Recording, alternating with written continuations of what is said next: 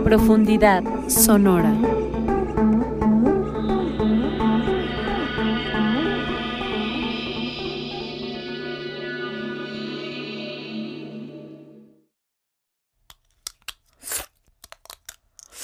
My Invisalign has. I have taken out I my have taken Invisalign. I out will my Invisalign, and this is the album.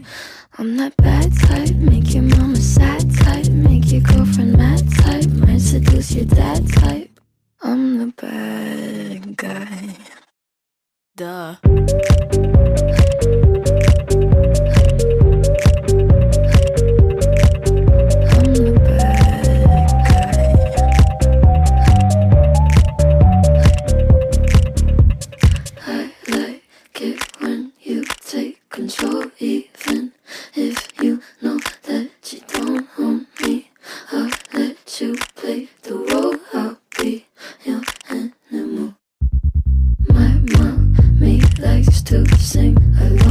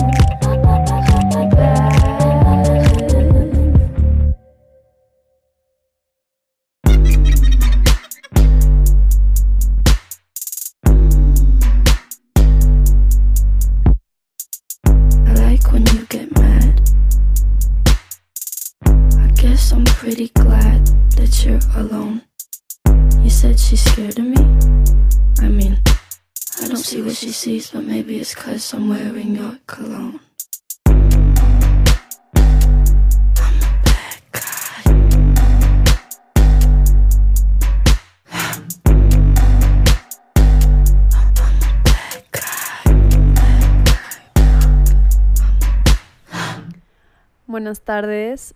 Hoy es martes. Hoy es martes 4 de agosto. Estamos empezando este programa a las 4 de la tarde y les mandamos besos aquí desde la colonia Portales que estamos grabando desde casa de Jime. Yo soy Chantal Saad y mi compañera Jimena Fragoso está aquí a mi lado. Hola amigas, hola amigos, espero que se encuentren bien en estos tiempos de pandemia, estos tiempos de encierro.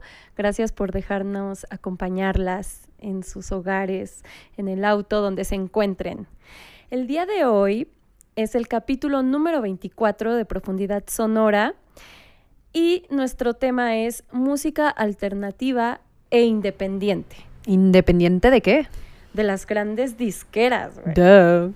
Nos escuchan a través de Violeta Radio en el 106.1 de FM en la Ciudad de México y en cualquier parte del mundo pueden escucharnos a través de violetaradio.org.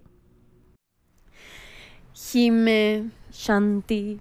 Me gusta haber estudiado. Bueno, a mí me gusta haber estudiado todos los A programas. ti te encanta estudiar. Ah. bueno, no, pero este programa también me, me gusta mucho me emociona que esté empezando apenas. Para contarles todo esto que, inve- que investigué, bueno, de mi parte, eh, para saber qué es la música alternativa, qué hace algo que sea música alternativa y también para saber qué es la música independiente o como muchos le llaman indie. La música indie, o sea que realmente no es un género, sino es como un adjetivo para definir realmente el proceso de cómo se hizo cierta música. O sea, no importa si sea folk, new wave, punk, rock, o sea, pueden ser muchos géneros, varios de ellos usan eh, varias herramientas alternativas, lo cual ahorita vamos a ver que lo hace alternativo. Entonces hay, hay muchos proyectos que se han dado a par- bueno, yo creo desde hace mucho tiempo, pero iba a decir sobre todo a raíz de la segunda década del siglo pasado, como muchos proyectos que se les llama alternativos, pero también independientes, como que fueron ahí de la mano, ¿no? Sí, la música alternativa, como la concebimos hoy en día, tiene su origen en la década de 1980. Sin embargo, hay una visión bastante acertada de un antecedente más temprano de este tipo de música, que es el blues y el jazz. En Estados Unidos, que en algún tiempo, en su momento, fue música alternativa puesto que se oponía a la hegemonía de la música blanca. Entonces fue música que fue prohibida tanto por ser de origen afroamericano como por tratar ciertos temas quizás sobre la sexualidad que se consideraban inmorales. Entonces digamos que este es nuestro antecedente más temprano de lo que conocemos hoy como música alternativa, que como bien decía Shanti, engloba varios géneros y subgéneros y se refiere también esta alternancia a, a que los artistas no se encasillen con un género o con un estilo. Se contrapone a modelos oficialmente comunes, ¿no? O más bien que son comúnmente aceptados. También muchos, vi ahí, por ejemplo, en Wikipedia, que es de estas páginas que te sale así primero, ¿no? Las primeras páginas que te salen cuando buscas la referencia de algo. Y ahí menciona lo alternativo como lo mismo que el género rock alternativo o el alt rock. Claro que este, este antecedente histórico que yo te contaba del jazz y el blues es sucedido después por el rock and roll. ¿no? Sí, nada más quisiera decir que no porque se llame rock alternativo, necesariamente el género que, del que se está hablando es rock, sino que pueden ser otros géneros, como este, el grunge, el rap, pero hay rap alternativo, ¿no? Grunge alternativo, o sea, todos estos son subgéneros de lo alternativo. Bueno, comienza como dijiste a mediados de los ochentas, pero también hay algunos que lo remiten hasta los finales de sesentas, como con bandas ya como Pink Floyd, ¿no? Que ya, que ya empezaban a pues a usar digamos, estrategias musicales alternativas a lo convencional y a lo que podría decirse popular, ¿no?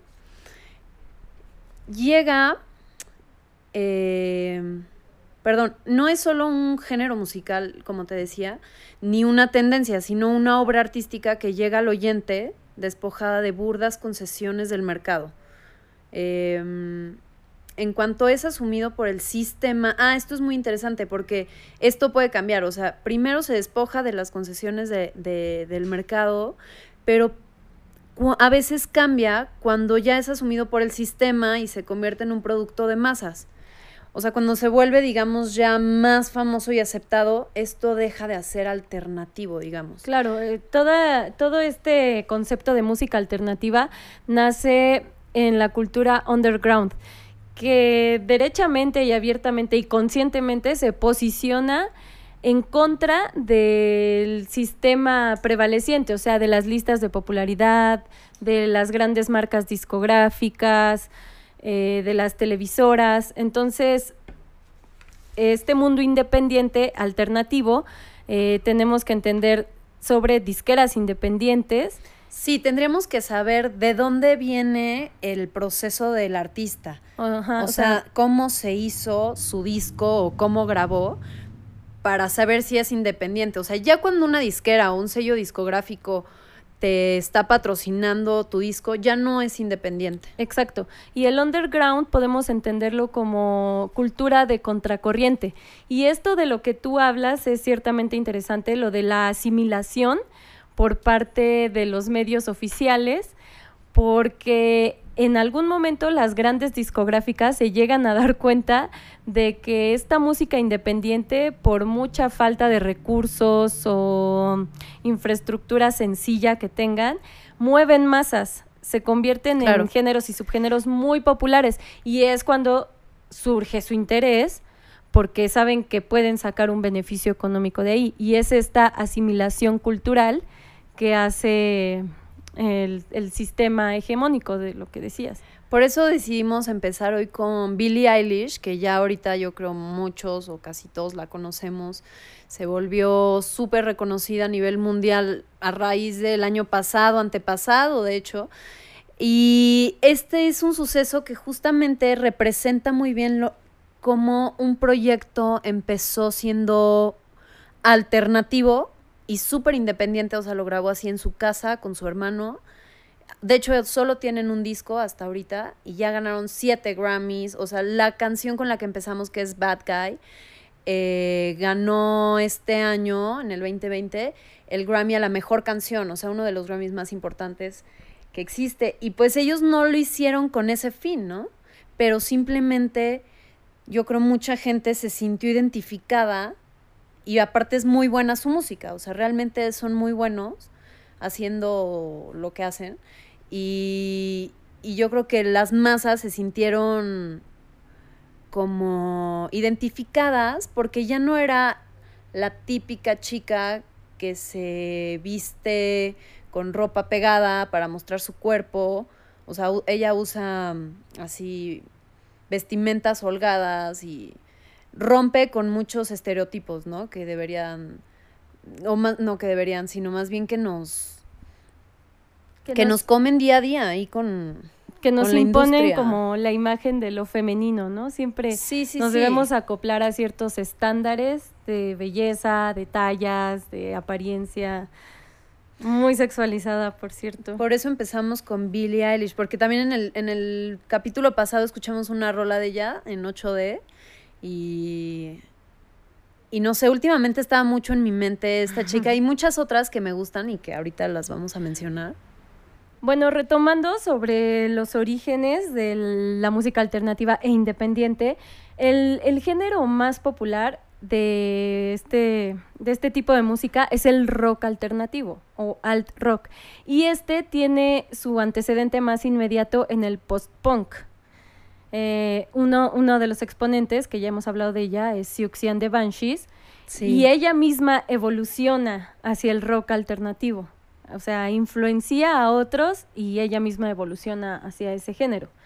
Eh, la, otro origen inmediato de la música independiente es el college rock, que es un término británico que se refiere a música que era transmitida, divulgada a través de radios universitarias, que jugaron un papel muy Genial. importante en la conformación de este tipo de música. Y supongo que principalmente en Estados Unidos y Gran Bretaña, ¿no? Eh, ajá, college rock es un término que surge en, en Gran Bretaña. Eh, en Estados Unidos es donde se acopla el término indie, Ujú. También a través de las radios universitarias. Y pasa algo aquí muy chistoso, porque, por ejemplo, en el caso de los grupos estadounidenses, se dan a conocer en, en Gran Bretaña a través de la BBC, porque la BBC comienza a transmitir este pues conciertos, digamos, de músicos estadounidenses y eso les permite popularizarse en, en, en ese país. Y en Estados Unidos, a finales de la década del 80, es el auge del college rock, este, el auge de disqueras independientes, de toda la escena de las radios universitarias y, eh, y del house rock, por ejemplo. ¿Del house rock? House rock. Eh, por ejemplo, Sonic Youth. pertenece a este, a este subgénero. Genial. Me encanta Sonic Youth. Sí. Como dices, esto tiene así su origen como desde antes, o sea, como con el blues en los años 20, porque las grandes discografías de Estados Unidos fueron desafiadas por pequeñas discografías, entonces esto lo hace como independiente, ¿no? Eh, actualmente estaría padre como, o sea, si la gente quiere buscar o encontrar nuevas rolas, nueva música independiente, eh, despojarnos, por ejemplo, del Spotify, que solamente ciertos artistas, digamos, entran a esa plataforma, sino también escuchar otras plataformas como SoundCloud, Bandcamp o YouTube. ¿no? Todo esto de la forma alternativa, independiente de hacer las cosas, se promueve el do it your way, ¿no? Como hazlo usted, hágalo usted mismo, hazlo tú mismo. Entonces, eso está súper Y padre. que es una ideología también muy, muy punk, ¿no? Que el punk rock es así Totalmente. como pa- padre de la música este, alternativa, del rock alternativo, que es hazlo con los medios que tengas, pero hazlo, ¿no? Sí, y muchos de estos records han sido grabados en garajes, en sus casas. Eso está genial. en escuelas, en concursos de talentos. y el punk rock, a pesar de que nace en Estados Unidos, destaca más en Inglaterra y fue un género, subgénero, que surgió en oposición al rock progresivo. Y aquí justo es cuando en este proceso las discografías como que empiezan a decir, ah, aquí hay negocio y entonces cambian sus imágenes, buscan identificarse y asimilar toda esta cultura pues para monetizarla. Ah, y por ejemplo, eh, estamos hablando de década de los 80, ¿cierto? En el 82 surge The Cure, que digamos que es el, la primer banda que Alternativa también. que va a influenciar a muchas más adelante. Y en 1986 MTV crea un programa llamado 120 minutos, donde también se, se empieza a transmitir y a popularizar este, este género y grupos británicos en Estados Unidos y en, y en Reino Unido a través de la BBC eh, el intercambio entre Estados Unidos y Gran Bretaña, musicalmente hablando, fue muy importante. Y la BBC obviamente es una cadena de medios, pues, hegemónica, ¿no? Es una cadena muy grande y dominante. Entonces, desde, yo creo, a los cinco años de surgir este género, ya las grandes cadenas se dan cuenta de que ahí tienen una oportunidad de negocio importante. Sí, claro. Oye, ¿escucharemos algo o, o, o qué? Escuchemos algo. Escuchemos algo. Por supuesto que sí. Voy a poner a los Yeah Yeah Yeahs, Yeah. que son de las bandas más conocidas, que también em- empezaron de una forma independiente y son pues reconocidos como una banda alternativa también. Son ¿no? estadounidenses Todavía. de Nueva York. Es una banda formada por la vocalista y pianista Karen O y Nick Sinner en la guitarra, Brian Chase en el bajo y tienen un músico auxiliar para sus presentaciones en vivo que es David Pajo o Payo, David Payo. le diré. Está padre. Esto es Maps.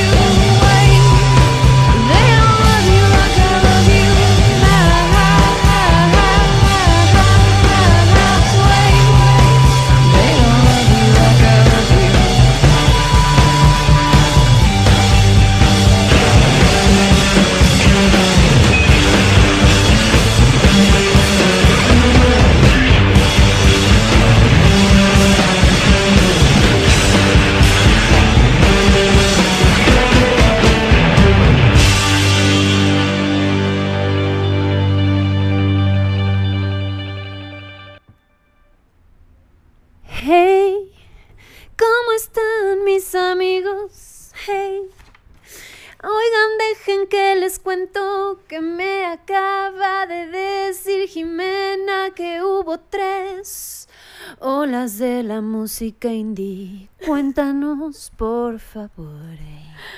Mi querida Shanti, amigas y amigos que nos escuchan, les cuento efectivamente que hay tres oleadas, digamos, de la música independiente. Lo que acabamos de escuchar de Yeah Yeah Yeahs pertenecen a la tercera oleada porque ellos surgen en el año 2000. Y recordemos que la música independiente comienza en la década del 80. Realmente, si nos vamos así a, a la palabra pura de lo que era lo independiente, pues desde los 20. Ok, O sí, sea, y con porque- alternativa también. Ajá. Más bien la alternativa sí viene, yo siento como un poco más a finales de los 60, como decíamos ya Pink no, Floyd porque y recuerda así. que la música negra fue la alternativa a la Bueno, también era alternativa desde entonces, y que no claro. tenía que ver con los sellos discográficos, Pero- sino con una alternativa cultural, o sea, Digamos, incluso como un acto de resistencia, porque fue música prohibida y que música que se trató de boicotear incluso. Definitivamente es una, o fue una alternativa en ese momento, como una música alternativa, pero yo diría que actualmente no se consideraría, por ejemplo, el blues como alternativo, porque el blues tiene, digamos, cierta, mm, ¿cómo te digo? O ciertas características que lo hacen un género blues, ¿no? Y lo alternativo, digamos que es como romper un poco hasta con el mismo género, como tal vez combinar géneros, este, hacerlo de formas diferentes, este, um, como que no lleva estructura, digamos. Y por ejemplo, las rolas de blues o del mismo jazz, del propio jazz, sí llevan una estructura. Digamos que también es alternativo, porque también usan mucho Fue la en su momento, improvisación. es lo que yo te decía, o sea, y es lo que tiene que ver con el contexto histórico. En su momento fue alternativo. No nos estamos refiriendo tanto a una cuestión musical como social. Pero definitivamente la música alternativa también tiene que ver, por ejemplo, mira, un subgénero, el shoegazing, que eran estas bandas que les dieron ese mote porque tocaban con la mirada baja y como igual con una energía muy introspectiva, eh, que se alejaba de, de estas superestrellas como muy extrovertidas, etcétera. Entonces les llamaban shoegazing. ¿Cómo, cómo se escribe el shoegaze? Shoegazing, o sea, zapato Ah, de shoe, ajá. Y ellos, por ejemplo, lo que hacían era, musicalmente hablando, eran melodías pop en conjunto con guitarras estridentes. En el caso, por ejemplo, de New Order, que es eh, una agrupación que surgió de Joy Division, ellos experimentaban con música electrónica y house, ¿no? Entonces, por supuesto que también podemos hablar de, de la alternativa en cuanto a exploración musical. Por ejemplo, el indie rock americano hacía mezclas de punk, folk y sonidos de música más comercial. Estoy poniendo un poquito de shoegaze de abajo, ¿ok? Para no quedarnos con la, con la duda de cómo puede sonar el Y por ejemplo, el, el grunge, que es un subgénero de rock at- alternativo que nace en Seattle a mediados de los años 80, eh, combinaban hard rock con hardcore punk y muchas guitarras distorsionadas. Ujú, que me encanta. Entonces ahí es, está esa alternancia musical a la que tú te refieres. Claro. Em, ¿Qué te iba a contar? ¿De qué quieres hablar? ¿De Estados Unidos? ¿De Britania? ¿De No, qué son? Mira, que son los países principales eh, de producción de esta música. Aunque también me gustaría que habláramos de las mujeres que participaron de este género, porque como te comentaba hace rato, este género ha albergado a muchísimas mujeres. Y eso es algo que hay que resaltar, es algo importante. ¿Tienes ahí nota de algunas? O sea, tú dices como de las primeras o también actuales. No, a, en- mencionar a lo también largo, a lo claro. largo de la vida de la música alternativa independiente. Por Claro, porque aparte no tan fácil las ab- agarraban antes las disqueras ni las apoyaban, ¿no? Nadie económicamente. por ejemplo, en Sonic Youth eh, era parte Kim Deal, que es una cantante, bajista, guitarrista y compositora estadounidense. También en Pussy Galore que es otro de los grupos de la primera oleada, eh, siempre hubo por lo menos una guitarrista. Primero fue Julia Caffritz, que era vocal de apoyo y guitarrista, y después Cristina Martínez, Cristina Martínez, eh, y ellas dos de hecho compartieron dos años en la banda. Este, en Massy Star también eh, hay mujeres. Macy Star, ¿te parece si ahorita que termines la vamos a escuchar? Tenemos aquí una rola preparada. Pero por supuesto que sí. Y, y Macy Star, te- como te decía, también pertenece a la primera oleada. Surge en 1989. O sea, quizá ya es hacia el final de la década, pero igual ya tienen bastantes años, ¿no? O sea, Claro, se puede sus 40 considerar que es de la primera oleada. Vamos a escuchar Fading to You, que es justo de Macy Star. Y por ahí van a escuchar unos pequeños poemas dadaístas que tenemos preparados para ustedes. ¿Por qué dadaístas? Porque también vi por ahí una referencia en cuanto a lo alternativo, que era el dadaísmo. Sí, que es lo, lo este- mencionan como una influencia, como un antecedente. Sí, el dadaísmo era, fue un movimiento cultural y artístico que surgió en 1916 y esto era como para promover lo irracional, lo absurdo y falto de sentido. Tenían una actitud de, o sea, como de burla y un humor sin reglas, o sea, entonces ellos hay una forma de hacer poemas que se llaman los poemas dadaístas, que es como agarrando palabras, recortes de revistas o de periódicos y con esas palabras pues vas formando tu periódico. Entonces vamos a intervenir dadaísticamente esta, esta pieza de Macy Star.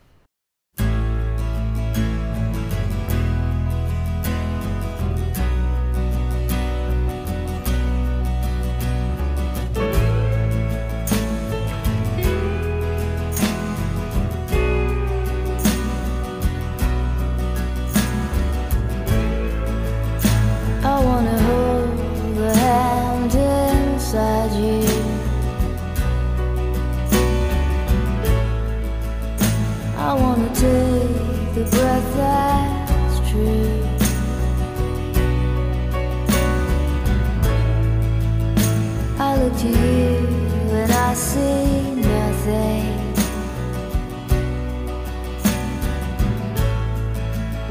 I look to you to see the truth.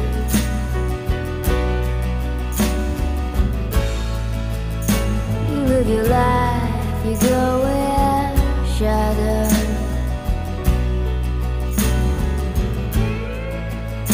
You'll come apart and you'll go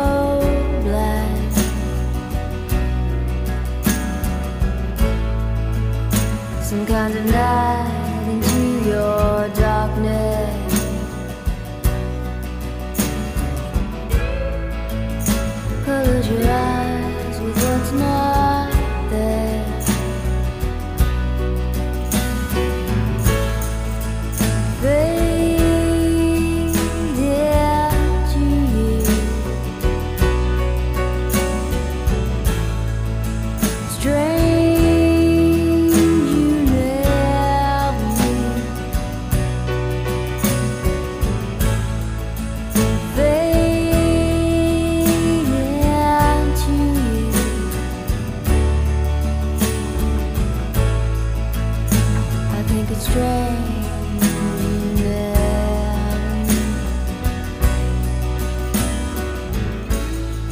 Futuro, reto, respuesta, muerte, humor alegre, conquista global, humano, revolución. El cambio, el tiempo cambia. ¿Por qué ahora? 50 ciudadanos buscan la desigualdad, músicos sin identidad, cazadores de creatividad, sombras con venganza, justicia y promesas con una nueva victoria que los humanos gobernarán. The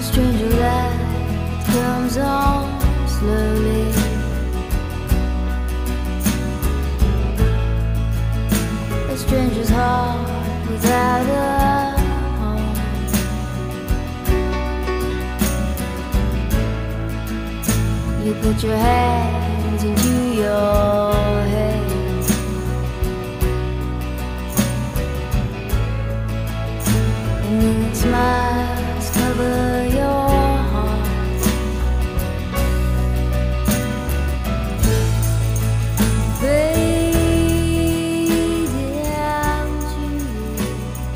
Qué ego desde Sevilla, qué cha-cha-cha sin complejos. Baila con pequeña pasión, verdadera mentira sin importancia. Vivimos con esfuerzo, indignados. Nos vamos encantados.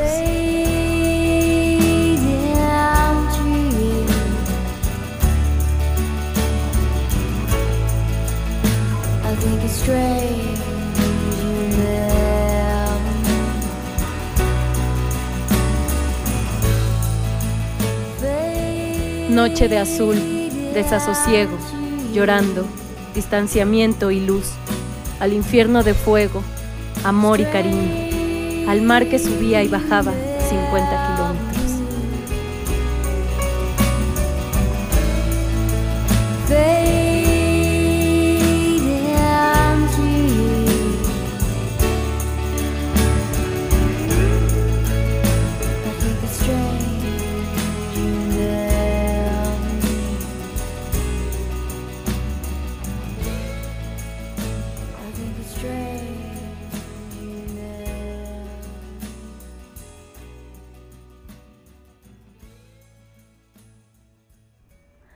Fue Fade into You de Massey Star, versión dadaísta con profundidad sonora.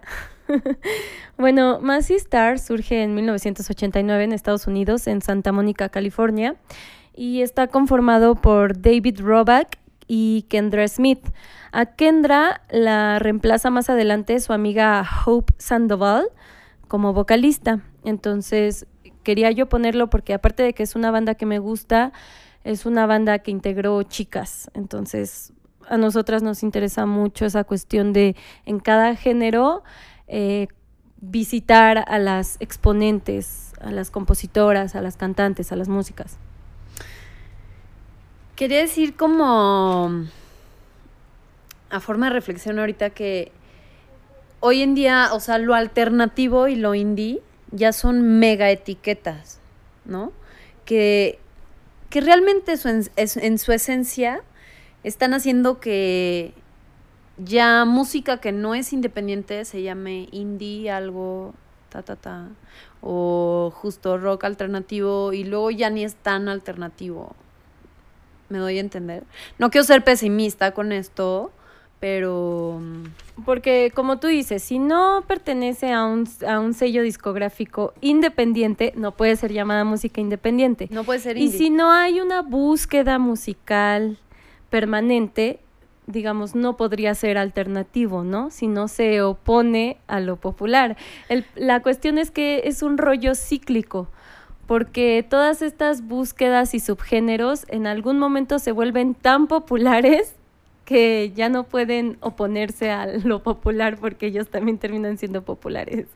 es un rollo. Yo creo que en lo Una paradoja. alternativo, sí, claro, y que en lo alternativo principalmente, o sea, la esencia debe de ser meramente la creatividad del artista, ¿no? Y no cualquier otra traba así como del mercado o patrones ya determinados, o sea, que no se base en eso, sino que no tenga trabas estilísticas, que sea el artista en Y- sí. que, que tiene que ver más precisamente con el ánimo del artista. Se me ocurre, por ejemplo, ahorita que hablábamos del grunge, que surge en la ciudad de Seattle, ¿no? Que es una ciudad, este, un puerto, una ciudad que algunos, ¿no? ajá, unos dicen que eh, tiene una vibra por esta misma cuestión de la industrialización muy gris Sí. llueve casi todo el tiempo. Entonces aquí podemos hablar de del determinismo social en cuanto a cómo las condiciones sociales y ambientales y económicas influyen en la creación, en lo artístico. Totalmente. Algo que leí era que lo genial, tarde o temprano, acaba surgiendo de estos patrones. O sea, de, de patrones, digamos, independientes, no, no sé por qué dice esto. La verdad ahorita acabo de estar en total desacuerdo de lo que dice. Que lo genial tarde o temprano acaba surgiendo fuera de... Ah, claro, fuera, de, estos no patrones. dentro, fuera. claro. Ajá.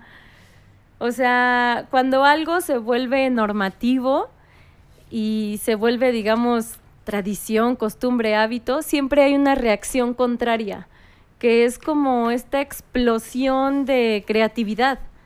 O sea, de oponerse a lo que te dicen que debe ser, a lo que está establecido, a lo que genera un beneficio económico que muchas veces está alejado del, del quehacer y de la naturaleza del arte, que es salvaje.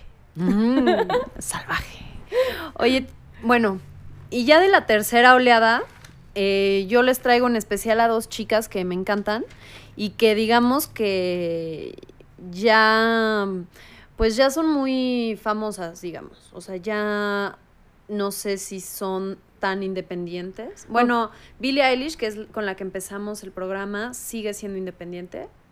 Eh, pero, por ejemplo, hay otra chica que ahorita les voy a contar que ya no. Pero les quiero dar más datos de Billie Eilish porque se me hace una chica que mm, demuestra que, o sea, aunque tú estés haciendo tu música así en tu cama, puedes llegar a muchas masas porque toda esta música se hace a través del internet, a través de, de sus propios medios, ¿no? Y que esos son medios en favor de la música independiente, el internet y las Sí, por innovaciones supuesto, por eso tecnológicas puede haber música independiente hoy en día, ¿no? hoy en día.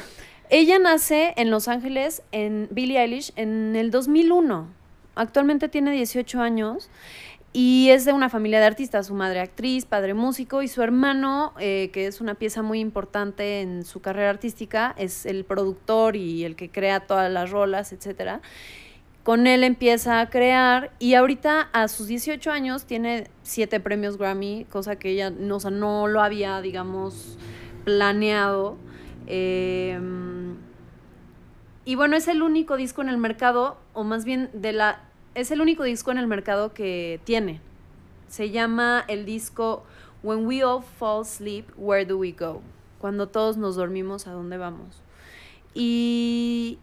Mira, Shanti, antes de que, antes de que te sigas como, como caballo desbocado, Ah, quisiera, por favor, este, nada más cerrar el, el contexto histórico de la segunda oleada. Eh, en 1991, bandas como Radiohead, Nirvana, Pearl Jam sacan sus mejores álbums.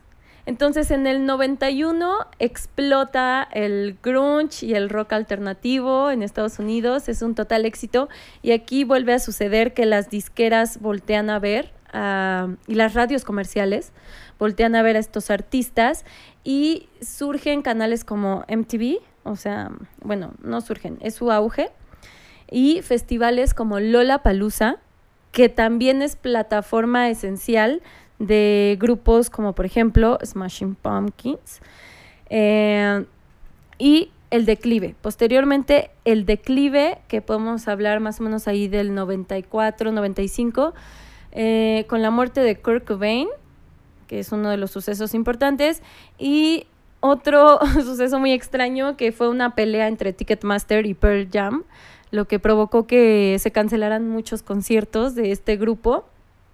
Y para este entonces algunas de las bandas icónicas ya se habían disuelto. Entonces ahí es cuando se da paso a la tercera ola que ya viene con los Yeah Yeah Yeahs, The White Stripes, eh, The Long Blondes.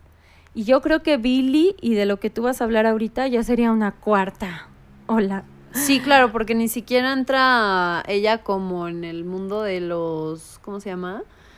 De los millennials. O sea, no es ni siquiera millennial, es Exacto. más joven. Y porque además hay un tema aquí subyacente que solo lo voy a mencionar, que es el rock independiente, la música independiente y alternativa en Latinoamérica y en México. Claro. De hecho, al final les quiero poner a una chica que se llama Selma Oxor para que nos guíe al próximo capítulo y poder hablar de más artistas, como dices, latinos, pero sobre todo mexicanos, mexicanas, de mujeres, Y del mundo. que han hecho música independiente, ¿no? O sea, X. Nada más les adelanto. Bueno, ni tan X, ¿verdad? pequeño detalle.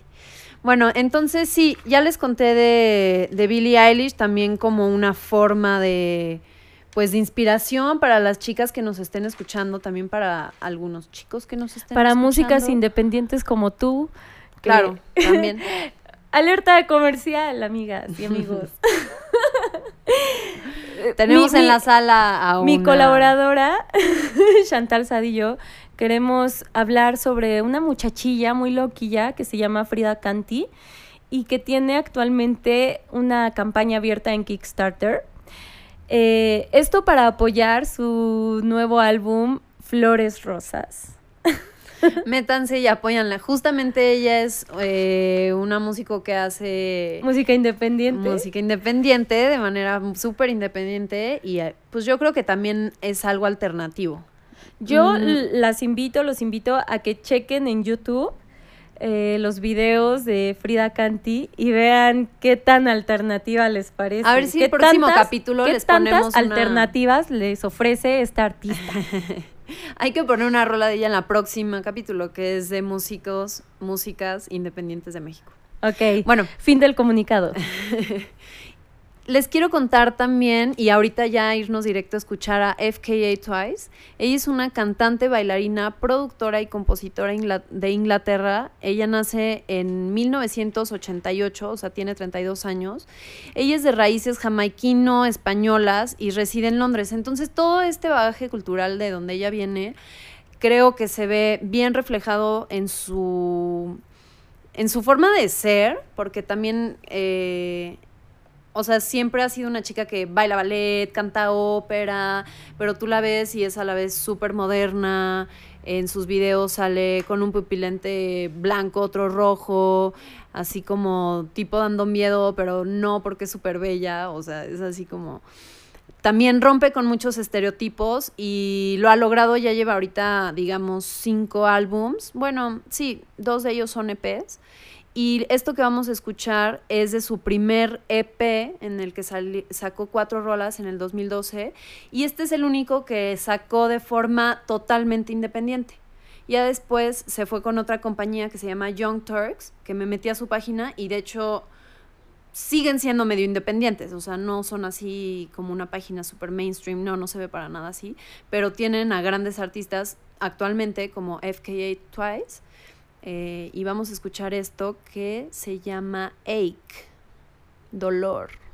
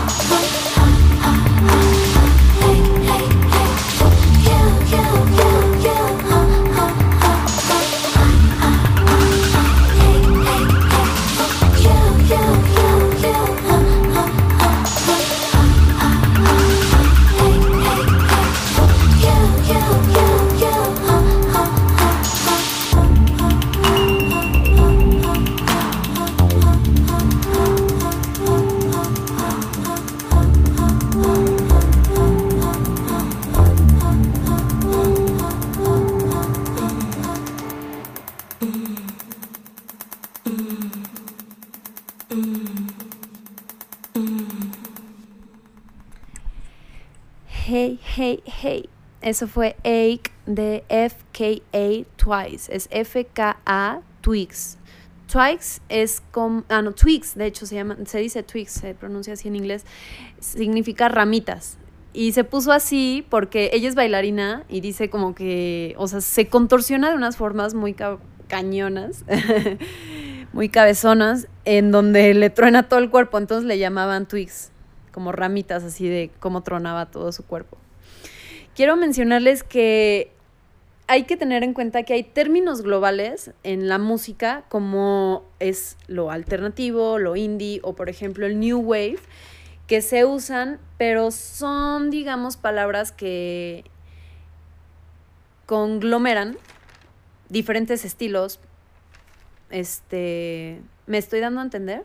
O sea, que no son directamente géneros, pero estos derivan muchos subgéneros por ser o tener ciertas características, ¿no? Por ejemplo, el New Wave que se dio a fines de los 70 y mediados de los 80, de ahí fue como su auge, eh, tuvo vínculos del punk y ciertos géneros del rock, y, pero esto es como un término global que se usó para definir a diferentes estilos de pop rock que se daban en ese momento y eran derivados de la cultura hippie para definir varios estilos musicales, considerados en relación con esta filosofía, así como hippie, digamos.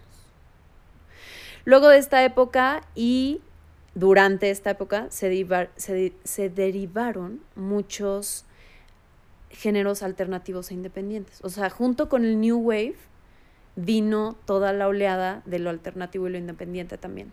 Como el shoegazing, como el Britpop en algún momento y como el indie rock que um, uno de los representantes que me gusta mucho es The, The Strokes y el indie rock americano que R.E.M. fue el primer grupo de este género en popularizarse. Eh, y bueno, ya de ahí se desprenden un montón de subgéneros como el rock duro, el... Digamos, perdón, estos que vas a decir empezaron de formas alternativas e independientes, ¿no? Ajá. El alterlatino, country alternativo, dance alternativo, down tempo, hip hop alternativo, indie folk, indie pop, metal alternativo, neopsicodelia, R&B alternativo, trip hop y rap alternativo. Genial. Todos ellos habrán de ser estudiados en un futuro por profundidad sonora. Por ahora quiero, antes de despedirnos, ponerles una rola que se llama Lo que quiero. Es de Selma Oxor y ella es una cantante y compositora mexicana que empezó a hacer su música desde hace años también de una forma completamente independiente y para mí completamente alternativa. ¿La escuchamos? También hay que ponerla en el siguiente capítulo que viene, Ok. por favor.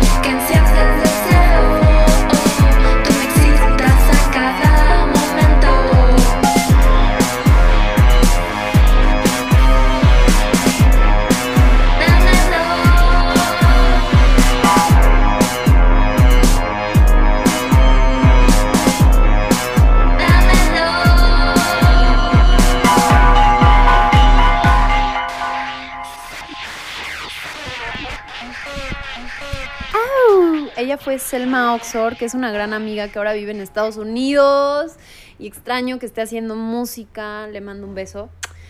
Y bueno, ella fue parte de una disquera independiente mexicana que surgió hace unos años, más o menos por ahí de 10 años, un poquito más, ya la próxima semana les tendré bien el dato, que se llamaba Vale Vergas Discos. Ustedes pueden encontrar en internet su página y a todos los artistas que ellos lanzaron. Una de ellas te digo que es Elma Oxor, estuvo Alberto Ancinas, Juan Cirerol, que después lo agarró Universal Studios, eh, y todos estos empezaron de estas formas, ¿no? A forma de... Con ah, bueno, y la próxima... En, la, en el próximo capítulo que es Música Independiente de México, Y Latinoamérica. y Latinoamérica, tendremos a una invitada, bueno, vamos a hacerle una entrevista a una invitada que justamente, digamos, creó esta disquera independiente de Vale Vergas Discos, que para mí es una de las más importantes actualmente en México. Ya no están, digamos, sacando nuevos artistas, pero ahí sigue la plataforma, con todas las artistas y los artistas que lanzaron. A forma de conclusión de mi parte, quiero dejar en la mesa que el indie no es un género musical, sino un estilo de componer, ¿no? En donde el artista se puede valer por sí mismo. Él puede hacer su arte por sí mismo, aunque nadie más, digamos, lo patrocine o lo ayude. Y lo alternativo, digamos que ahí, por ejemplo, sea el género que sea, puede ir con una disquera que lo lance y tener mayor publicidad, lo alternativo. O sea, puede seguir siendo mainstream. Bueno, no, o sea, puede tener mucha publicidad, pero seguir siendo algo alternativo. O sea, lo que nos da la música, ¿no? Que sea alternativo en cuanto a su exploración musical. Exacto, Claro. totalmente. Pues yo a modo de conclusión quisiera decir que fue un tema bastante interesante, sobre todo por esta cuestión cultural y que sociológicamente me parece muy interesante, que es este ciclo de oposición y asimilación. O sea, este arte que surge en oposición a las normas establecidas termina siendo tan bueno como lo popular que por eso las grandes disqueras y las grandes radiodifusoras en algún momento voltean a verlo, Claro. porque mm, a través de sus propios medios logran mover masas y eso es algo muy valioso de, de estos artistas. Claro. Bueno, pues entonces hasta aquí los dejamos. Esto fue Profundidad Sonora, el capítulo número 24. Y espero que todos los que nos escuchen se encuentren muy bien. Les mandamos en verdad un abrazo lleno de vibraciones, que les caiga muy bien. Y los vamos a dejar con otra última rolita de Billie Eilish que se llama You Should See Me in a Crown.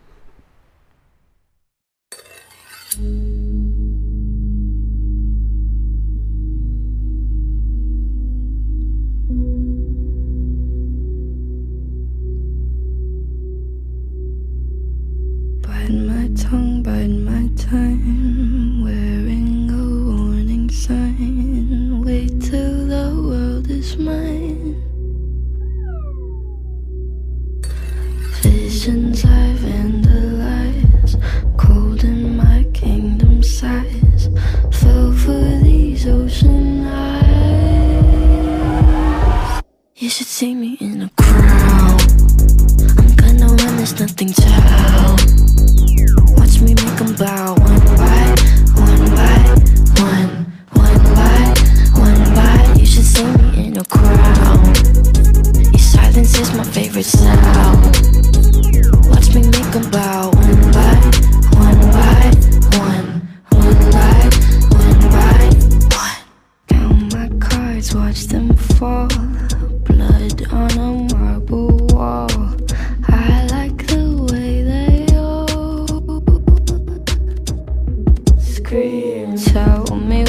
one is worse, living or dying first. Sleeping inside a hearse.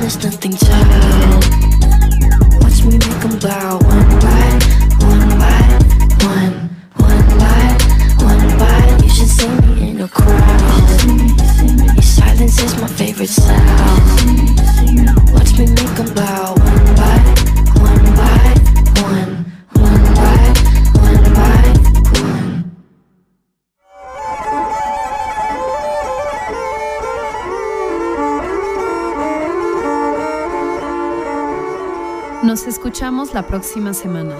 Mientras tanto, Mantengan su escucha abierta.